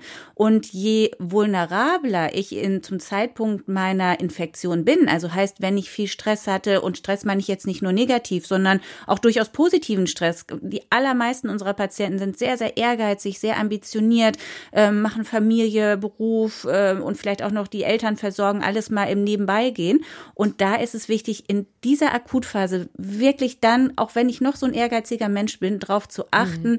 dass ich mir genügend Rekonvaleszenzzeit lasse. Und das ist ein großer Risikofaktor, den man nicht unterschätzen darf. Dass man sich also nicht übernimmt, dass man mhm. wirklich auf seinen Körper hört. Kai Holger Dech ist am Telefon. Schönen guten Tag. Ja, schönen guten Tag. Ja, ich bin eigentlich ja auch eher äh, jemand, der diese ganze äh, Pandemie doch auch sehr kritisch äh, verfolgt hat. Ähm, einmal habe ich eine Frage an die Ärzte, inwieweit halt eben da jetzt äh, bei der Betrachtung äh, dieses äh, Post-Vaccin-Syndroms äh, und äh, der Post-Covid-Erkrankung eben, äh, eben auch alternative Konzepte äh, quasi angeguckt werden, inwieweit man halt in, in die Richtung geht, dass man halt äh, auf die Mitochondrien schaut, weil also meine Wahrnehmung ist halt die, dass es eben vor allem eben auch wirklich Leute trifft, die, das klang ja vorhin auch schon mal so ein bisschen an, die vorher eben schon eine chronische Erkrankung hatten, ähm, dass die eben gerade betroffen sind. Und äh, eine chronische Erkrankung ist ja auch immer eine systemische Erkrankung. Und ähm, das, was ich eben auch an dem ganzen Gesundheitssystem so ein bisschen äh, kritisiere, ist eigentlich, dass mhm. halt immer nur äh, in eine Richtung geschaut wird. Also wir, wir entwickeln jetzt quasi in Prävention auf neue Pandemien, vielleicht neue Impfstoffe oder entwickeln die weiter. Aber ist nicht die, die wahre Pandemie eigentlich eine andere, dass eben die chronischen Erkrankungen in unserer Bevölkerung halt immer weiter halt zunehmen und diese eben auch äh, letztlich das Risiko zum einen eben schwer an so einen viralen Erkrankungen äh, oder schwer zu erkranken und dann eben auch mit so einen äh, Langzeitfolgen zu tun zu haben, mhm. ist, ist ja, dass wir eben eigentlich an die Ursache gehen müssen. Wir müssen an die Ursache gehen, um zu schauen, wo kommt diese Erkrankung eigentlich her. Das Dann lassen ja Sie jetzt mal Frau Frommholt vielleicht darauf reagieren. Also genau auf dieses ähm, ganzheitliche Schauen auch und chronische Erkrankungen ja. mit einbeziehen, gerade wenn wir auch an Prävention denken. Ja, Herr Dech, vielen Dank für die Frage. Also natürlich ist es so, dass wir, wenn wir an postinfektiöse Syndrome denken, und dazu zähle ich eben auch ähm, die, das Chronik-Fatigue-Syndrom, MECFS-Patienten, die also, gibt also, es. Das habe ich mir notiert. Was ist das? Sagen Sie mir das doch mal bitte. Das ist das Chronic-Fatigue-Syndrom. Okay, das wird genau. so abgekürzt. Okay. Ähm, wir haben bei diesen Patienten, die gibt es ja schon seit Jahrzehnten und wir haben diese Menschen aber leider leider, Gottes ähm, immer so ein bisschen an den Rand äh, geschoben und haben uns nicht wirklich äh, mit der Erforschung bekümmert. Und natürlich ist es jetzt ein Appell und ein Aufruf und es passiert ja auch, dass man sich mehr um die Erforschung dieses Krankheitsbildes generell postinfektiöse Syndrome ähm, kümmern muss, weil das ist etwas, was nicht einfach mit der Pandemie vorbei ist, sondern ähm, das kann nach jeder Art der Infektion auftreten und das ist was, wo wir einfach einen großen Forschung und einen großen Wissenschaftsbedarf haben. Es ist natürlich auch so, dass wenn ich hier zum Beispiel ähm, schon vielleicht eine schwelende Erkrankung habe, die vor der Covid-Infektion noch gar nicht wirklich diagnostiziert war, dass wir dann schon merken, dass das manchmal sozusagen so ein bisschen getriggert wird in ihrem Ausbruch durch eine äh, Covid-19-Infektion. Aber auch, und da gab es gerade auch eine Studie dazu, die gezeigt hat, dass ähm, auch andere autoimmune Erkrankungen ähm, nach einer Covid-19-Infektion gehäuft auftreten, wie zum Beispiel rheumatoide Arthritis oder eben auch andere Autoimmunerkrankungen. Und da müssen wir ähm, dran bleiben und vor allem müssen wir da die Wissenschaft auch so aufstellen. Also das ist nicht nur damit getan, äh, jetzt moduläre Konzepte für äh, und verschiedene Therapieansätze mhm. für Long-Covid zu finden, sondern wir forschen praktisch anhand oder am Beispiel von Long-Covid-Patienten und Covid-Erkrankten, um wirklich das Ganze aber auch generalisierter übernehmen zu können. Noch eine Frage zu Long- bzw. Post-Covid hat unsere Hörerin Katrin Wölfe. Schönen guten Tag, Frau Wölfe. Ja, hallo, ähm, guten Morgen. Das passt gerade sehr gut. Also ich, ähm, wir haben einen Sohn zu Hause, auch zu dem Hörer davor, der wirklich also kerngesund war und gar nichts hatte. Der ist jetzt 14, der hat jetzt äh, ein chronisches Fatigue-Syndrom aufgrund von Long-Covid. Und ähm, ich will hier insofern nochmal die Kinder reinbringen, mhm. weil, also aus zwei Aspekten. Also einmal, weil es wahnsinnig lange gedauert hat, bis wir überhaupt eine Diagnose bekommen haben. Und ich auch nochmal sagen muss, dass selbst der Arzt, der uns jetzt begleitet, der wohnt sehr weit entfernt von unserem Wohnort. Also das heißt, es gibt hier wirklich einfach niemanden, der sich gut auskennt. Ähm, und wir hatten total nette Ärzte, die haben sich äh, wirklich sehr, sehr um uns gekümmert. Aber dann werden eben bei Kindern erstmal so Ausschlussverfahren gemacht, wie ist es ein Hirntumor oder sowas. Also unser Sohn hat äh, sehr mit Gastro reagiert, also Spucken und Bauchweh. Und wir sind quasi in einer ganz anderen Ecke gelandet. Die nächste Ecke war dann die Psycho-Ecke. Die kommt dann auch noch. Also hat er eine Depression, hat er eine Anorexie, weil er halt so viel abgenommen hat. Und ähm, ja, rückblickend muss ich sagen, jeder dieser Termine hat zu einer Verschlechterung des Zustandes unseres Sohnes mhm. geführt, ähm, weil das ein chronisches Fatigue-Syndrom ist. Und wenn ich mir jetzt anschaue, wie man chronisches Fatigue-Syndrom diagnostiziert, muss ich sagen, also es ist jetzt auch kein Hexenwerk, ja. Also ähm, es gibt dazu schon Bögen und wenn wir die einfach vor zwei Monaten ausgefüllt hätten, dann würde es ihm jetzt vielleicht noch besser gehen, weil wir dann einige Termine ganz klar nicht gemacht hätten. Das ist etwas, was wir Sie wahrscheinlich genauso auch kennen, Frau Frommholt aus der Praxis. Ja, leider, Frau Wölfe, was Sie beschreiben, ähm, ist mein täglich Brot sozusagen. Und ähm, es ist wirklich, ähm, also es ist ein Problem der Versorgung und letztendlich ja auch der Akzeptanz. Ja. Und wie Sie schon ja. sagen, es gibt ähm, einfache Möglichkeiten. Das sind die kanadischen Kriterien, ähm, die Sie da ansprechen. Ne? Und ähm, das kann äh, man sehr gut sozusagen ähm, diagnostizieren. Natürlich ist es so, und da müssen wir so, so ein ganz klein bisschen vielleicht aufpassen.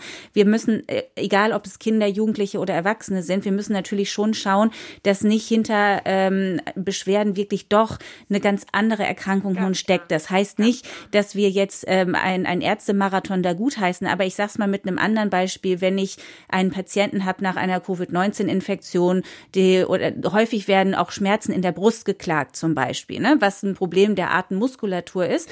Aber da muss ich natürlich ausschließen, dass nicht vielleicht doch ein Herzinfarkt dahinter steckt. Ne? Also so, genau das vielleicht so ein bisschen, aber ähm, genau, für uns ist es natürlich einfach nur, wenn man den MRT-Termin dann um mm. 15 Uhr gemacht hätte, ja. ja, und er hätte bis 12 schlafen können, ja. was er im Moment einfach leider, leider braucht, mm, mm. dann, dann wäre in der Nacht nicht das so nicht gecrashed, mm. wie wenn wir den Termin um 10 Uhr gehabt ja, haben. Das ja, das verstehe ich. Mm. Also das sind einfach so Sachen, wo ich denke, da ja. Äh, die große Bitte an alle Ärzte, bildet euch da einfach weiter, guckt da rein, schaut mhm. euch diese Sachen an und, und ich habe sozusagen noch ein beruflich da noch einen anderen Appell. Also wir haben das wirklich, also ich arbeite im, im Schulbereich und ich habe jetzt mit Freunden, mit Kolleginnen, also auch Sozialarbeiterinnen und so haben wir mal zurückgeguckt, weil ich wirklich diesen, diesen Bereich chronisches Fatigue-Syndrom so auch nicht kannte, obwohl ich mhm. mich eigentlich gut auskenne. Und ich habe schon mit zwei Freundinnen festgestellt, dass es zwei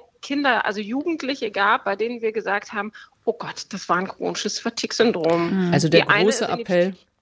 Ja, Sowohl die eine in die Psychiatrie und die andere ähm, hatte dann ein Schulabsentismus-Verfahren. Äh, mhm. Also wirklich zu sagen, wenn Kinder gerne in die Schule kommen wollen und aber zu müde sind, also wirklich in das ganze System rein, ähm, guckt euch das an. Ähm, auch Ärzte wissen es nicht, weil man hofft ja als Lehrerin, ja. Lehrer, man sagt dann den Eltern, geht zum Arzt, die tun das und dann stellt der Arzt nichts fest und wir stellen jetzt einfach fest, ja, da ist einfach auch ganz viel noch an Unwissenheit und ich hoffe sehr, dass sich das legt und ähm, Frau Wölfe, ich hoffe, ja. dass, äh, dass Sie jetzt auch mit dem doch sehr ähm, äh, äh berührenden Appell eben hier ähm, ja doch offene Ohren finden. Ähm, durch ihr Beispiel eben belegt äh, der Appell sowohl an äh, Bildung als auch an die Ärzteschaft. Bildet euch weiter, guckt genau hin. Dankeschön dafür, Frau Frommholz. Sie wollten noch genau, was ergänzen. Genau, ich kann da vielleicht nur ergänzen, dass wir natürlich im Institut genau für solche Probleme auch ähm, da sind und ähm, man sich gerne jederzeit über unsere Internetadresse melden kann. Die findet man auf der Seite, auf der Homepage www.institutlongcovid.de www.ftf.de. Und ähm, ich glaube schon, dass wir da durchaus die eine oder andere Richtung zusammen dann finden können. Mhm. Und eben tatsächlich Ihr Anliegen ja ist, genau. die Ärzteschaft auch Richtig. auszuklären, mhm. genau da hinzugucken. Geschrieben hat uns Josef Hofer-Alfeis aus München. Ich habe viel gelernt, schreibt er über unser politisches System, das komplizierte Zusammenspiel von Bundes-, Länder- und Kommunalebene, Ämter, Wissenschaft und Medien. Im Vergleich zu anderen Systemen, zum Beispiel in China, hat sich unser politisches politisches System aber als das weitaus menschenfreundlichere und effektivere erwiesen. Herr Gosepart, dieses Zusammenspiel war auch immer wieder ähm, ja, ein Thema, mit dem Sie sich beschäftigt haben. Also Im Vergleich zu China war es sicherlich besser, äh, autoritäres äh, äh, Regime in China, wie wir ja jetzt sehen. Ähm, aber natürlich hat äh, in das parlamentarische System in der Pandemie gerade nicht geklappt. Äh, es war sozusagen der föderale Rat der Ministerpräsidentinnen und Ministerpräsidenten, der das das einzige Gegengewicht zur Exekutive der Regierung hat bilden können. Und eigentlich lebt die Demokratie von der Legislative und den von uns gewählten Parlamentarierinnen und Parlamentariern. Und die waren nicht richtig eingebunden. Und eine ganz wichtige Lehre wird sein, dass wir das politische System viel stärker, viel früher einbinden und nicht die Regierung irgendwie mit Verordnungen regieren. Lassen. Aber das Gefühl habe ich, dass das jetzt passiert, ja, oder? Die Aufarbeitung genau. hat begonnen. Oder? Ich glaube, das ist die, die Erkenntnis ist durchgesickert und das ist jetzt, glaube ich, verbreitet der Common Sense. Aber nur weil er, äh, weil es sozusagen, das ist jetzt eine Lehre, die wir ziehen sollten und von der, glaube ich, die Mehrheit auch meint, dass wir mhm. sie äh, sozusagen, also dass wir sie intellektuell eingesehen haben. Wir müssen es jetzt noch politisch umsetzen. Sabine Schmerschneider aus Dresden schreibt, wieso wird, wie ich es erlebe, im Kreis von KollegInnen und FreundInnen kaum über die Zeit der Pandemie gesprochen. Das bräucht, was bräuchte es an Debatten in der Gesellschaft und was hätten Bildungseinrichtungen für eine Aufgabe? Ich arbeite in einer und frage mich das fast täglich. Eine interessante Beobachtung, dass nicht über die Folgen der Pandemie gesprochen wird. Auch wieder, Herr Gosepart, wie nehmen Sie das wahr? Äh, bin da jetzt etwas überrascht, also nicht nur, weil wir drüber reden und mhm. weil Sie ja auch so anmoderiert haben, am Anfang zu sagen, auch Gott, jetzt schon wieder darüber reden. Ich habe den Eindruck, eher selber, wir reden die ganze Zeit darüber und jetzt, wo wir in der Tat sozusagen in die ruhigere Post-Covid-Phase kommen, gibt's noch mal diese Reflexion. Ich kann mir das so vorstellen, es gibt natürlich bestimmte bevorzugte Klientelen, zu denen ich auch gehöre, wo die Pandemie praktisch gar nichts gemacht hat, deshalb braucht man gar nicht lange drüber zu reden. Klar, ich war ja auch eine privilegierte, vollbeamtete geflüchtete, nicht riskiert, riskante äh, Gruppe. Das andere könnte natürlich sein, dass bestimmte Leute auch, und das erlebe ich auch im Bekanntenkreis, nicht drüber reden wollen, weil es äh, Corona-Leugner oder andere Gegner gibt und man das Gefühl hat, das will man, diese Wunden will man im Freundeskreis jetzt nicht nochmal aufreißen und deshalb sozusagen den Ball flach hält. Ähm, nur so kann ich mir das vorstellen. Sonst habe ich den Eindruck, das ist doch schon noch ein großes Thema, vor allem weil es erst so gerade hinter uns liegt. Sie haben jetzt äh, zwei Sachen angesprochen, die so auf Spaltung äh, gehen gehen eigentlich. Spaltung der Gesellschaft ist ja immer wieder eigentlich das Thema, über das wir reden müssen. Genau. Spaltung in Befürworter und eben dann diese ganze, auch eine Hörerin hat es, glaube ich, vorhin gesagt, wenn man über Impffolgen gesprochen hat, wurde man als Impfgegner abgestempelt. Also diese Spaltung, die wir erlebt haben und aber auch die Spaltung, äh, die soziale Spaltung. Genau. Und die überlappt sich natürlich nicht. Also das äh, am Anfang gab es ziemlich einfache Erklärungen, dass die, äh, die Impfgegner Leute sind, die sowieso abgehängt sind in der Gesellschaft oder sowas und natürlich auch gerade noch in Ostdeutschland. Aber dann hat sich herausgestellt, dass es die irgendwie in Baden-Württemberg Baden-Württemberg oder sonst was im reichen Stuttgart genauso gibt äh, wie woanders. Und das ist also, wir haben also eine multiple Spaltung der Gesellschaft. Mhm. Und eine der ganz großen Fragen wird sein, ob und ob diese Spaltung erhalten bleibt. Die soziale Frage bleibt natürlich erhalten und da weiß man ja auch im Prinzip, wie man dagegen vorgehen soll. Während diese Spaltung zum Beispiel, dass doch ein großer Teil, ähm, also wahrscheinlich auch 10, 15 Prozent unserem Gesundheitssystem und der klassischen äh, Schulmedizin gegenüber sehr kritisch steht, wie man mit dem Problem umgeht. Äh, wir haben jetzt immer über das Vertrauen in die Wissenschaft geredet, aber wenn es da 15 Prozent der Bevölkerung gibt, die gar kein Vertrauen in die Wissenschaft haben, dann haben wir, glaube ich, gesellschaftlich ein richtiges Problem. Und das müssen, das wird auch erstmal bestehen bleiben. Vielleicht wird es nicht virulent werden, weil die Krise hoffentlich vorbei ist. Aber wir müssen uns insgesamt überlegen, wie wir mit so etwas umgehen und wie wir mhm. versuchen können, die Aufklärung auch noch in den letzten Winkel der Gesellschaft zu tragen. Sind das auch so Gedanken, Frau Frommer, die Sie umtreiben? Also auch gerade diese 10, 15 Prozent? Ja, ich denke, es ist einfach wichtig, dass wir uns auch aus ärztlicher Seite vielleicht ähm, ein bisschen manchmal umorientieren müssen. Und ich gehe immer an die Sache ran, ich nehme mein Gegenüber erstmal ernst und gucke, was haben wir denn da für ein Problem und schaue, ähm, was können wir vielleicht machen, auch wenn ich jetzt nicht sofort das passende Medikament oder nicht genau die Lösung dafür habe. Und da ist was, wo wir einfach näher miteinander zusammenarbeiten müssen und nicht mehr dieses weißer Kittel und Patient, sondern dass wir vielleicht da ein bisschen eine optimalere Zusammenarbeit, ein besseres Arzt-Patienten-Verständnis auch mhm. hinkriegen können. Unsere Hörerin Christine Dannenberg ist schon eine ganze Weile in der Leitung. Frau Dannenberg, jetzt sind Sie hier quasi bei uns in der Sendung. Was sind Ihre Gedanken zu dieser, ja, auch gerade zu diesen Auseinandersetzungen, die wir in unserer Gesellschaft geführt haben und vielleicht auch führen müssen? Ja, äh, ja, das, das äh, wollte ich eigentlich auch, ähm, ja, wie soll ich sagen, äh, bestärken oder unterstützen ähm, äh, dass mir in dieser ganzen Corona-Zeit, äh, in der es mir gut ging, mhm. ich, ich habe auch nie, ich habe mich nie infiziert und so, ähm, aber äh, dass man äh, oder dass man, also dass man über abweichende, äh, wie soll ich sagen, Sichtweisen auf einmal gar nicht mehr sprechen konnte.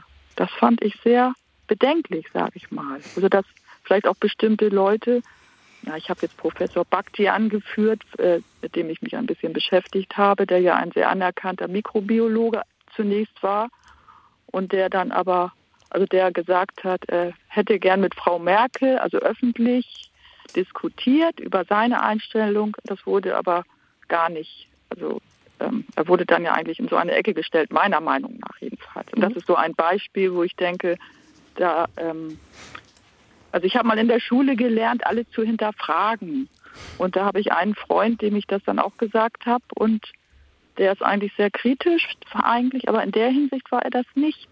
Und mhm. das fand ich ganz. Äh, also Sie haben nicht so gute Erfahrungen gemacht mit dem Äußern einer ja, abweichenden Meinung oder äh, ja, dem einfach nur. Ja irgendwann sehr, mhm. sehr, da wurden ja so Fronten, haben sich ja so Fronten gebildet. Sehen Sie Und, die eigentlich immer noch? Sehen Sie die immer noch oder verschwimmen die jetzt langsam in der Zeit nach? Ja, ich glaube, es verschwimmt, also zumindest äh, oberflächlich. Naja, weil, weil man sie ja oft fragt, also was ist, was wird, was ist aus diesen Familien- oder Freundeskreisen geworden, die sich über solche Diskussionen ähm, ja, getrennt haben. Also, ja, also ich, ich, selber habe mich dann angefangen, da nicht mehr so viel zu, zu sagen, weil ich gemerkt mhm. habe, ich, also die, die andere, also wenn ich das mal so nennen will, die andere Seite, das will ich eigentlich gar nicht, aber mhm. äh, ähm, ich habe leider immer so, also ich kann mir die Fakten nicht so merken und dann kommen andere Leute mit Fakten und da bin ich immer im Hintertreffen und habe eher so ein Gesamt, äh, Gefühl, sagen wir es mal so. Mhm. Oder ich höre mir Fakten an und vergesse sie dann eben und äh, steigt auch meistens nicht so tief ein. Aber ich habe mir so einen Überblick verschafft, was gibt es alles für Meinungen und und dann haben Sie das Gefühl, kommen Sie gar nicht so zu Wort und haben sich angefangen zurückzuhalten. Also ein Gefühl, ja. die, dass die, ja, dass die Grenzen, dass die Spaltung eigentlich noch nicht überwunden ist und ähm, ja. Ich glaube, da geht es um Transparenz.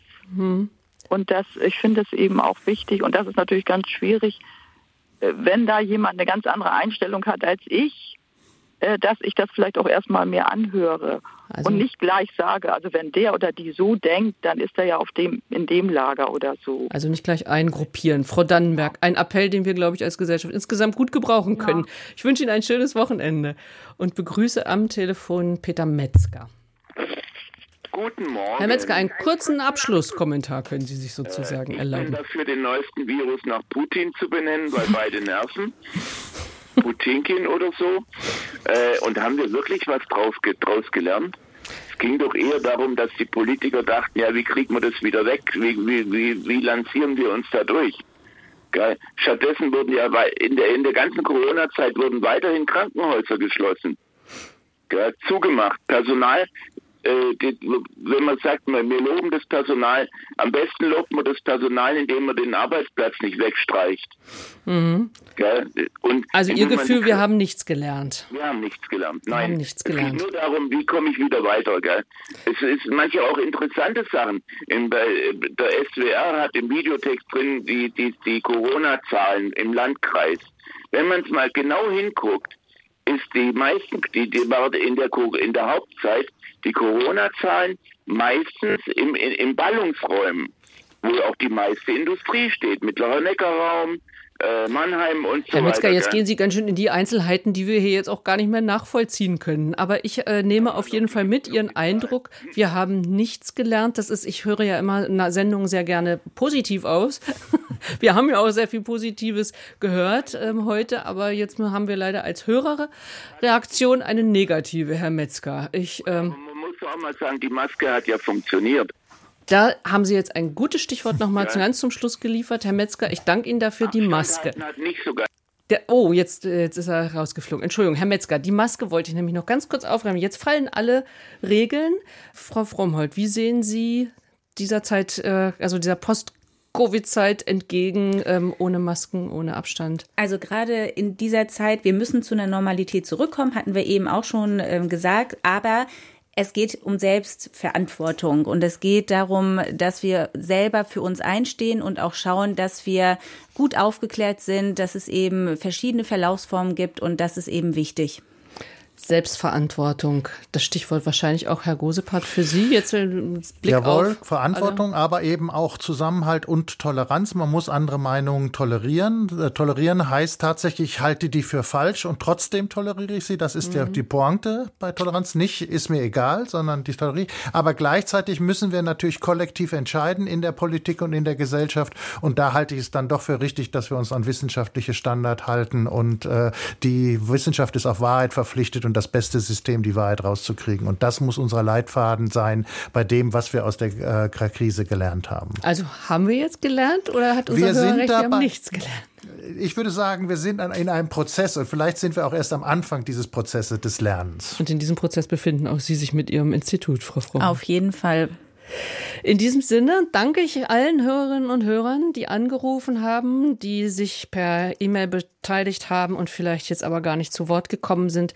Das ist immer das Problem der Zeit. Die Pandemie ist vorbei, Corona bleibt. Was haben wir gelernt? Unser Thema heute mit Jördis Frommhold, Fachärztin für Innere Medizin und Leiterin des Instituts Long Covid in Rostock und Stefan Gosepart, Professor für praktische Philosophie an der Freien Universität in Berlin. Ich wünsche Ihnen ein schönes Wochenende.